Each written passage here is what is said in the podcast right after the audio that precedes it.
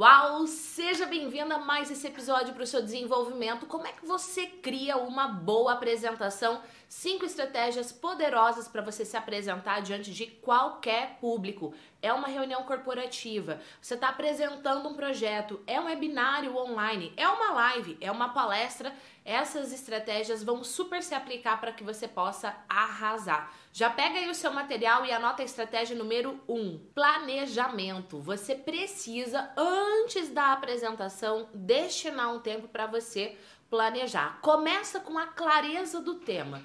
Pensa o seguinte: a reunião, a palestra, o webinário, a live terminou agora e você está super ultra mega satisfeito com o que foi apresentado, qual tema foi apresentado. Presta atenção que eu perguntei qual tema no singular e não no plural, quais temas. Por que isso, Gi? Porque você precisa centrar no coração, na essência da sua apresentação. O resto é resto, você vai deixar de lado. Qual é a essência? Tenha clareza do tema na hora do seu planejamento. Outro ponto que precisa estar no seu, no seu radar quando você for fazer o planejamento é esse daqui. Quem é o público que vai participar dessa apresentação? São pessoas que já te conhecem, que dominam o assunto? São pessoas que nunca te viram e que não sabem absolutamente nada do tema que você vai apresentar? Quanto mais informação você tiver a respeito do público, maior a chance de você alcançar o seu objetivo com essa apresentação e ela ser simplesmente uau. E eu sempre digo para os meus alunos, coloque isso aí no seu radar, que fazer uma apresentação e ter um efeito uau não tem nada a ver com fazer uma apresentação perfeita. Gravar um vídeo e ter um efeito uau não tem nada a ver com fazer um vídeo perfeito, com você não cometer erros, com de repente você puxa, parou um pouco para lembrar um assunto, ou foi falar uma palavra, deu uma embolada, voltou, corrigiu e continuou, mas fazer algo, uma apresentação diante de um público e ter um efeitual é sobre você passar o alcançar o resultado que você quer. Ó, acabei de trocar as palavras, tudo bem. Alcançar o resultado que você quer, gerar valor para aquele público e gerar o estado de flow, que é quando a pessoa perde a percepção do tempo ao te assistir. Ainda no seu planejamento, o terceiro ponto de atenção é onde será essa apresentação. E onde será vale tanto para o ambiente presencial quanto para o ambiente online. Vamos imaginar que a sua apresentação vai ser online, que você vai fazer pelo Zoom. Você sabe onde compartilhar a tela? Onde você verifica se o seu microfone está funcionando? Onde você testa o áudio? Você precisa dominar esse ambiente. Gi, vai ser presencial e vai ser numa sala. Você consegue ter espaço para, você consegue se movimentar? Você tem espaço para se movimentar na sala? Você vai a apresentação vai ser atrás de você? Isso quer dizer que você vai ter que ficar de lado e qual é o ambiente? Gi, o ambiente é o seguinte, eu inclusive verifiquei que o chão é de madeira e eu gosto de usar salto ou sapato. Vai fazer toque-toque enquanto você se movimenta? Vai atrapalhar? Tudo isso você precisa ver antes na hora de planejar.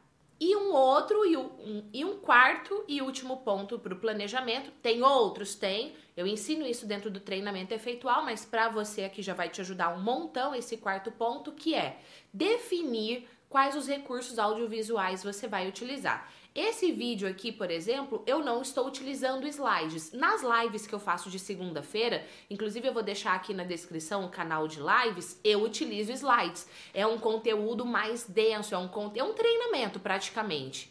Então, lá eu utilizo slides. Poxa, você vai utilizar? Como é que você vai fazer esse slide? Ah, você vai usar Flipchart? Testar as canetas antes, porque é danado você ter na sala um monte de caneta que nenhuma pega. Então, tudo isso você também vai definir no planejamento. Segunda estratégia: roteiro da sua apresentação, que óbvio você também vai definir no momento do planejamento.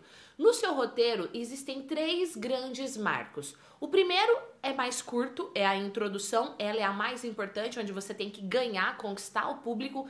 Inclusive, eu vou deixar um card aqui para você sugerido de um vídeo aonde eu analisei a introdução de um aluno meu de mentoria, como é que foi a estratégia que a gente utilizou para montar a apresentação dele. Vou deixar o card aqui para você. Depois da introdução vem o assunto central, que é onde você vai trazer todo o conteúdo que você vai apresentar. A ordem dos tópicos do assunto central também é estratégica, você precisa cuidar disso. E é aqui que você precisa gerar o estado de flow. Lembra que eu falei do estado de flow, que é onde você é onde você ganha e conquista e mantém a atenção durante toda a sua apresentação? Aqui você vai manter. Na introdução você conquistou, no assunto central você vai manter. Se durante a sua apresentação galera pegar o celular, uh, ficar bocejando, entrar e sair da sala ou no online e deixar a câmera desligada, você não gerou o estado de flow. E então chega à conclusão, que é onde você vai fazer o seu grande finale, uma frase de impacto, algo bem poderoso, pelo amor. Não vai me falar assim, era isso que eu tinha para dizer, porque esse é um erro péssimo. Inclusive, tem muito conteúdo sobre isso aqui no canal do YouTube também. Se você é novo por aqui, já se inscreva e ative o sininho, porque daí o YouTube te avisa todas as notificações quando tiver vídeo novo. Mas a conclusão é onde você vai deixar o gosto de quero mais. É o que vai definir se você vai ser aplaudido de pé ou se simplesmente a galera vai sair vazada da sala. É o que vai definir se as pessoas vão vir fazer fila para falar com você, para fechar novos negócios, ou se não vão estar tá nem aí para você. Então, a conclusão é um momento super importante. Gi, fiz o roteiro, segui introdução, assunto central e conclusão. O que, que vale a pena estar tá no meu radar na hora do roteiro também? História. História é o poder. História mantém a galera conectada com você do início ao fim. Ah, para você é fácil falar sobre manter a galera conectada do início ao fim, Gislene Esquerdo. Você é psicóloga, neurocientista. Não, não mesmo. Quando eu era estudante de psicologia e eu já sabia vários conhecimentos a respeito da área, eu morria de medo de falar em público. Eu tinha medo de ser julgada, eu tinha medo de passar vergonha, eu tinha medo de ter branco. Meu Deus, e se eu errar alguma coisa? E se alguém me perguntar alguma coisa e eu simplesmente travar? Só que daí eu comecei a perceber nos eventos que eu ia, nos congressos de psicologia, e eu vou falar para você, adorava ir nos congressos para ganhar aquelas bolsas. Eu chegava na universidade de volta com aquelas bolsas de congresso, me achando o quê? Mais chique só porque tá com aquela bolsa o quê? De plástico, bem simplinha, mas eu adorava, achava chique, é ré, ré, ré, enfim.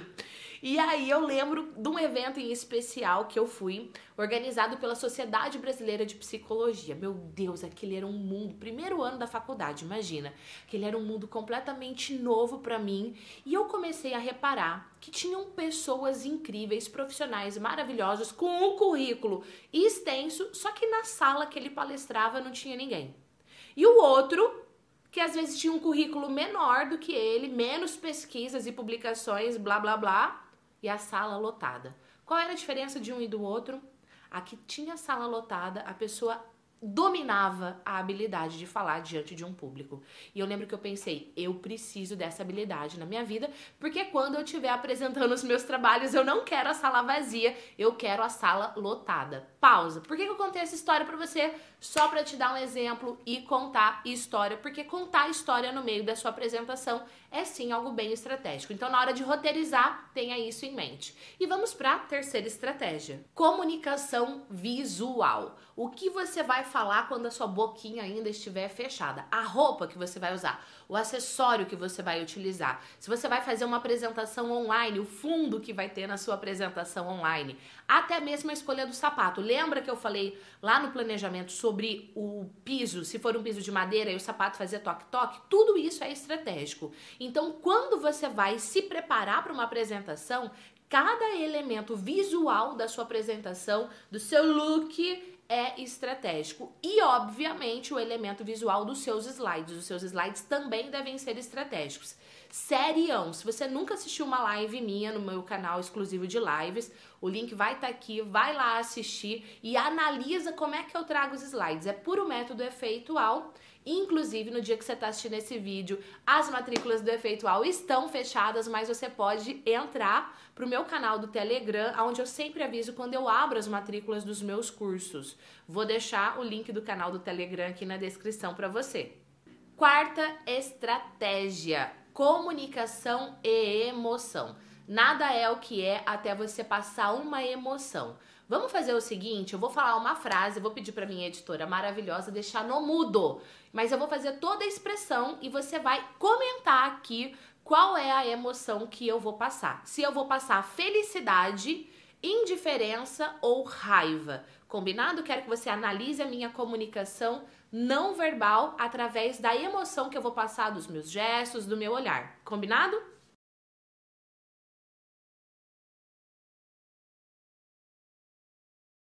Qual emoção eu passei? Que é que você pensa? Comenta aqui. Agora eu vou pedir para minha editora maravilhosa colocar mais uma vez o trecho com a voz. Qual emoção eu passei? Uau, seja bem-vindo a mais esse episódio para o seu desenvolvimento. Seja muito bem-vindo tédio, tipo indiferença, tô nem aí pra você.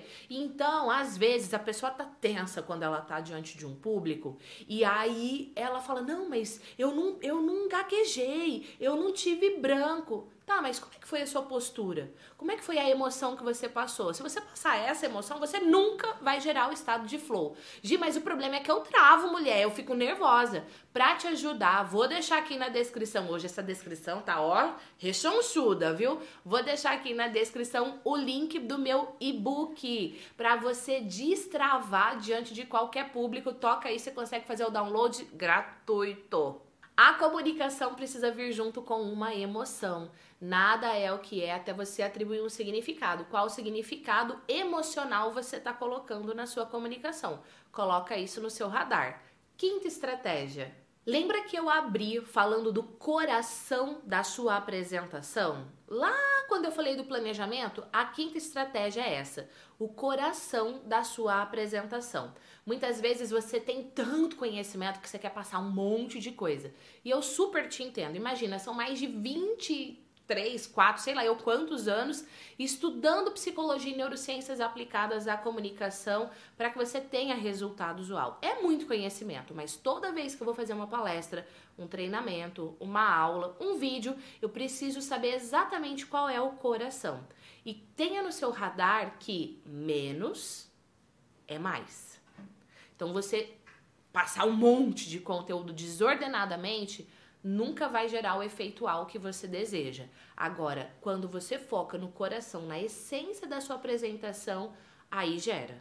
Para te ajudar a definir isso, você precisa pensar o que aquele público precisa, aquele público em especial que você vai partilhar essa apresentação, o que vai gerar valor para eles. Falar em público não é sobre você, é sobre gerar valor na vida do outro. Quanto mais valor você gerar, mais isso retorna para você. E eu quero saber se essas cinco estratégias gerou valor para você. Comenta aqui hashtag valor e lembra de deixar o seu like. Vou colocar aqui outros conteúdos sugeridos para você continuar o seu desenvolvimento.